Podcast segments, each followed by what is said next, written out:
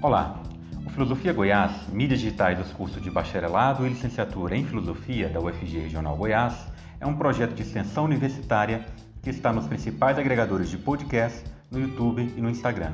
E se dedica à exposição do nosso fazer filosófico aqui na cidade de Goiás, antiga capital do estado, e também à promoção da interlocução com a comunidade filosófica nacional.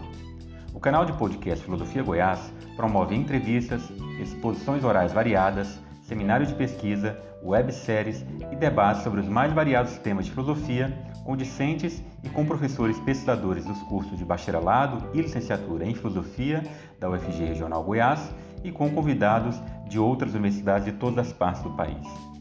Além de ampliar os debates filosóficos, o Filosofia Goiás pretende promover a interlocução com instituições congêneres e diálogos filosóficos que transitem entre a tradição do pensamento filosófico e as questões do nosso tempo. Também o próprio fazer filosófico no ensino, na pesquisa e na extensão, além da formação de professores, são tematizados aqui. Nós convidamos você a acessar e se inscrever em nossos canais de mídia no Spotify, no Google Podcast, demais agregadores de podcast, no Instagram e no YouTube. Meu nome é Cícero Oliveira e o nosso episódio de hoje traz Jacques Quangala Miboma, pesquisador vinculado ao programa de pós-graduação em filosofia pela Universidade Federal do Rio de Janeiro. Ele discute a exclusão social do negro no Brasil e a função das cotas raciais, das políticas de cotas ou ainda das políticas afirmativas, quanto à capacidade de inclusão a partir de universidades e cargos públicos.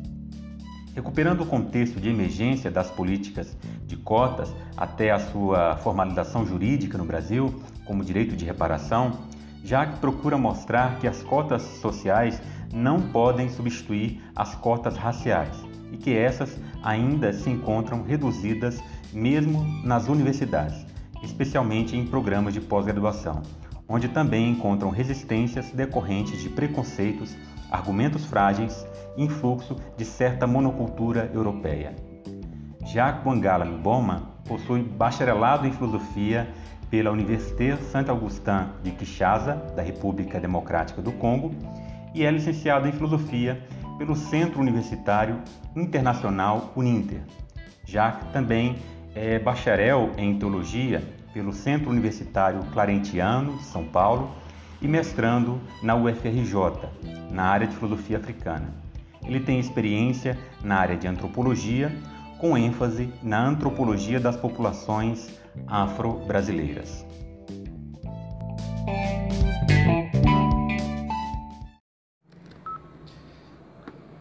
Prezados irmãos, aqui está falando é Jaque, estudante da UERJ, do programa do PPG Filosofia e gostaria de agradecer pelo convite o professor Cícero Josinaldo da Silva Oliveira, professor da Universidade Federal de Goiás, no campo de Goiás. E quero partilhar com vocês o tema cotas raciais. Falar de cotas raciais no Brasil é sem dúvida descrever a situação do racismo e da exclusão do negro na sociedade brasileira em prol da sua inclusão social. O quadro da discriminação no Brasil é gritante ao a comparar com o dos Estados Unidos e a África do Sul. A experiência dos negros desses países, depois da segregação racial, nos revela que a população negra avançou na inclusão social do que no Brasil. Um dos elementos desse fator é que muitos negros americanos e sul-africanos conseguiram concluir o ensino superior e assumindo alguns cargos nas funções públicas. Mas no Brasil, os negros ainda pertencem numa camada do grupo social que mais sofre a exclusão social em vários setores. As cotas raciais ou as políticas de cotas, ou ainda as ações afirmativas, entendidas como abrangentes, iniciaram na Índia e não nos Estados Unidos, como aponta algumas fontes. De acordo com o pensador Carlos More, o conceito de ação afirmativa teve sua origem na Índia logo após a Primeira Guerra Mundial, antes mesmo que esse país se tornasse independente do Império Britânico. O sistema de, da sociedade indiana era dividido em vários grupos diferentes, chamados de castas, sendo que alguns desses grupos eram considerados superiores, outros inferiores. No ano de 1919, Binrao Ramji Ambedkar, jurista, economista, historiador e membro de uma casta considerada intocável, propôs a representação diferenciada dos segmentos populacionais designados e considerados como inferiores na sociedade indiana. Portanto, a proposta dele foi contestada pelo líder da independência da Índia, Mahatma Mohandas Gandhi, que rejeitou a proposta, argumentava que a ação afirmativa traria guerra e a divisão entre as castas. Consequentemente, mudará o status quo entre esses grupos. Inclusive, ameaçou suicidar-se na praça pública em Inglaterra, caso tivesse aceito a sua aprovação. Em 1950, mudou a ideia, enfim, na elaboração da Carta Magna Indiana nos artigos 16 e 17 proíbe a discriminação com base na raça, casta e descendência, abole a intocabilidade e institui, institui um sistema de ações afirmativas denominado reserva ou representação seletiva nas assembleias legislativas, na administração pública e nas redes de ensino.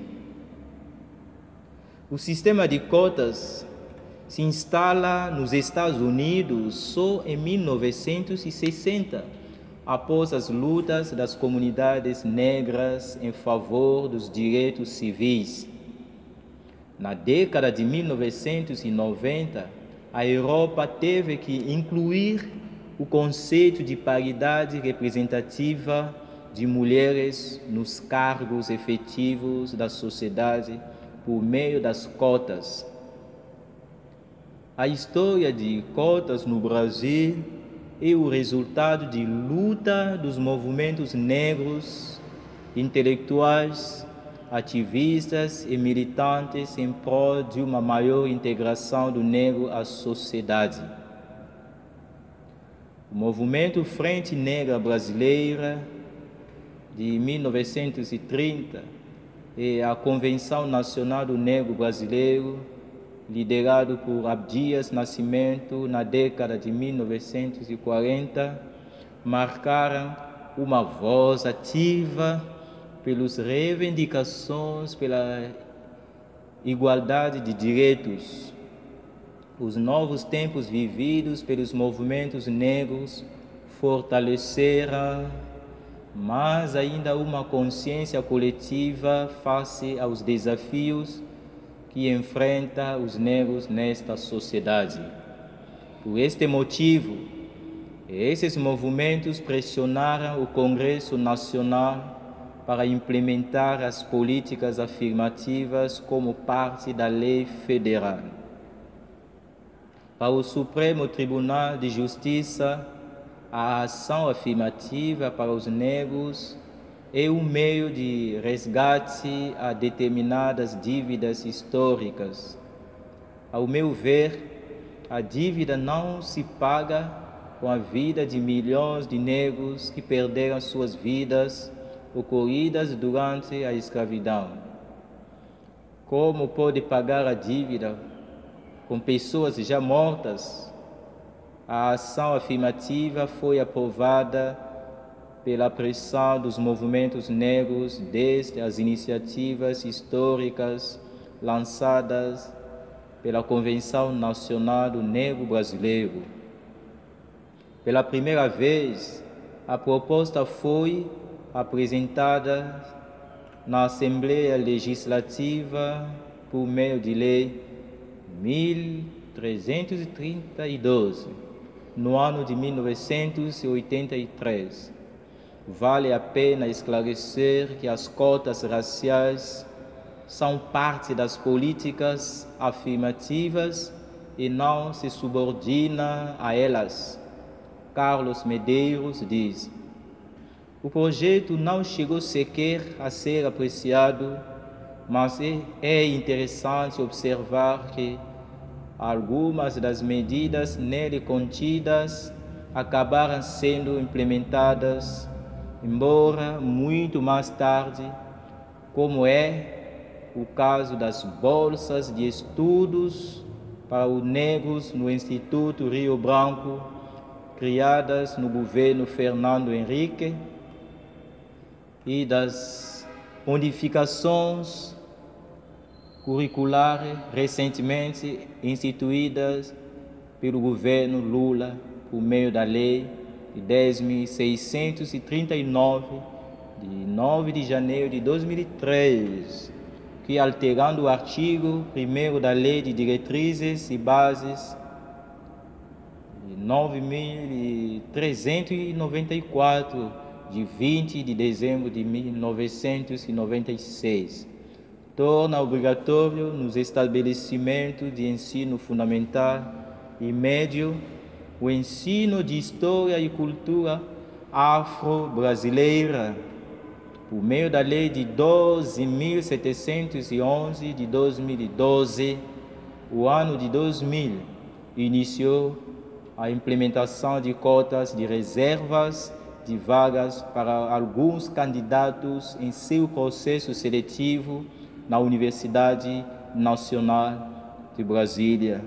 No mesmo ano, a Universidade Estadual do Rio de Janeiro abraçou a proposta de maneira positiva, ampliando o número 50% das vagas para estudantes negros que cursaram o ensino médio em escolas públicas que são preenchidos por candidatos autodeclarados pretos, pardos e indígenas. Em 2001, a Universidade Federal do Rio de Janeiro seguirá a mesma política. Existem alguns controversos questionamentos e resistência face ao sistema de cotas raciais. Para Florestan Fernandes, o problema da sociedade brasileira não é tanto o problema racial, mas de classe. Para ele afirmar que o Brasil é um país de, de maioria negra, como afirma o IBGE 54, preto e pardo, que se perde só com Nigéria, é uma questão a ser discutida. Embora Florestan aprova que a existência da maioria da população brasileira é mestiça, mas não negra. Esse argumento esconde o mito da democracia racial teoria desenvolvida longamente na obra de Gilberto Freire, Casa Grande e Senzala. No Brasil, o racismo exerce o controle sobre o gênero, cuja população negra é a maior vítima. Vivemos num país onde a maioria da população é negra, mas nas mídias nem chega a 1% nos programas de TVs e outros. Os negros estão ausentes nos cargos elevados da sociedade, na política, nas grandes empresas, nos bancos multinacionais, na educação, na saúde. Certamente a lista é longa, né? onde os negros estão excluídos. Quando consegue uma dessas responsabilidades, se espera que seria de posição subalterna. As cotas sociais não podem suprimir a existência de cotas raciais. Os que são contra as cotas raciais pensam que ao aderir o sistema de cotas, o racismo inverso vai se acentuar. Outros acham que o sistema de cotas vem provocar uma tensão ao romper o sistema da educação unilateral de matriz europeia. Outros ainda diriam que as cotas causariam o impedimento na qualidade de ensino acadêmico. Do que se pensa o contrário, o sistema de cotas trouxe e vem trazendo uma bagagem muito importante para, para que o universo do conhecimento seja multidisciplinar e intercultural.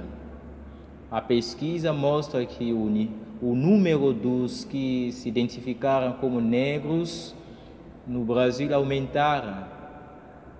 Quer dizer, a população começou a assumir a sua identidade. Em algumas universidades públicas do país, resiste ainda em adotar as cotas raciais. Temos o caso de vários programas que ainda nem sequer falar disso.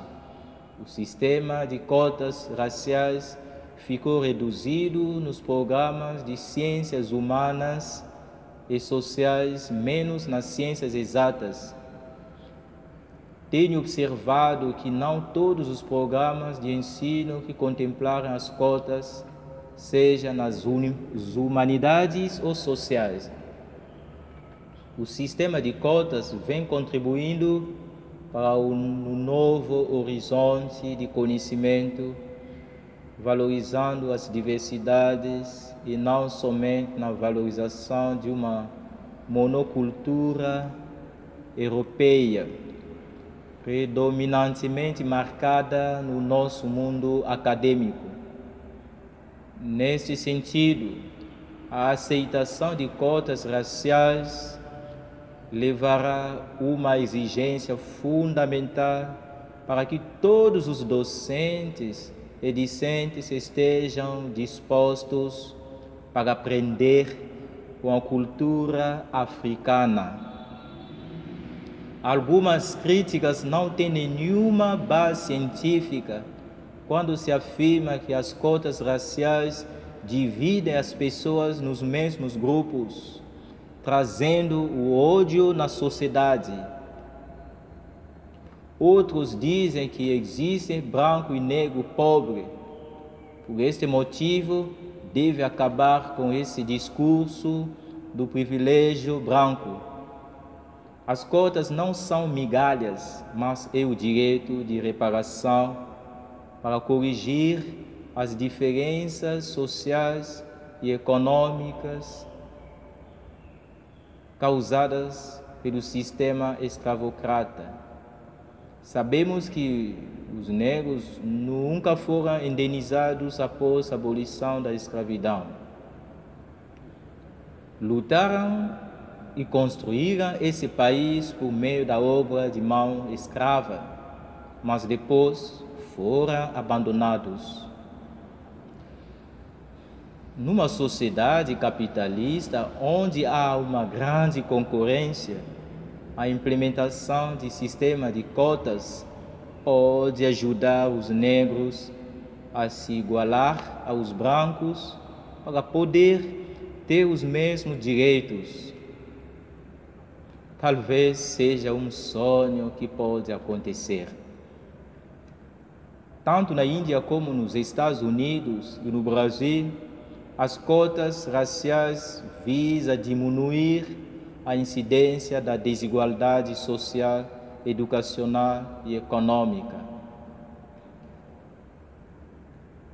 Nesse sentido, ao falarmos de cotas raciais, não podemos deixar de discutir sobre o racismo que está na base da recusa dos mesmos. Os estudos de raça ajudam a entender a situação de outros grupos em relação à situação de negros, os quilombos, a questão indígena entre outros. Não podemos negar que o conceito de raça está na origem de todas as discussões sobre o racismo, muitas vezes velado. Portanto, a negação em conhecer o que é raça está na base de manter a supremacia branca em detrimento de outros valores não ocidental. O racismo é algo que infiltra ou que se infiltra em todos os mecanismos da sociedade. Nenhum desses últimos está isento dos atos do racismo. Cabe a toda a sociedade ser antirracista e apoiar as iniciativas como essas políticas de cotas para pôr o fim ao racismo. Obrigado.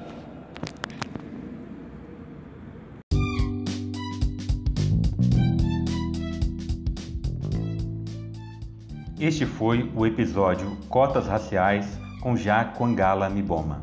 Nós somos o Filosofia Goiás uma atividade de extensão universitária ligada aos cursos de bacharelado e licenciatura em filosofia da UFG da cidade de Goiás, antiga capital do estado.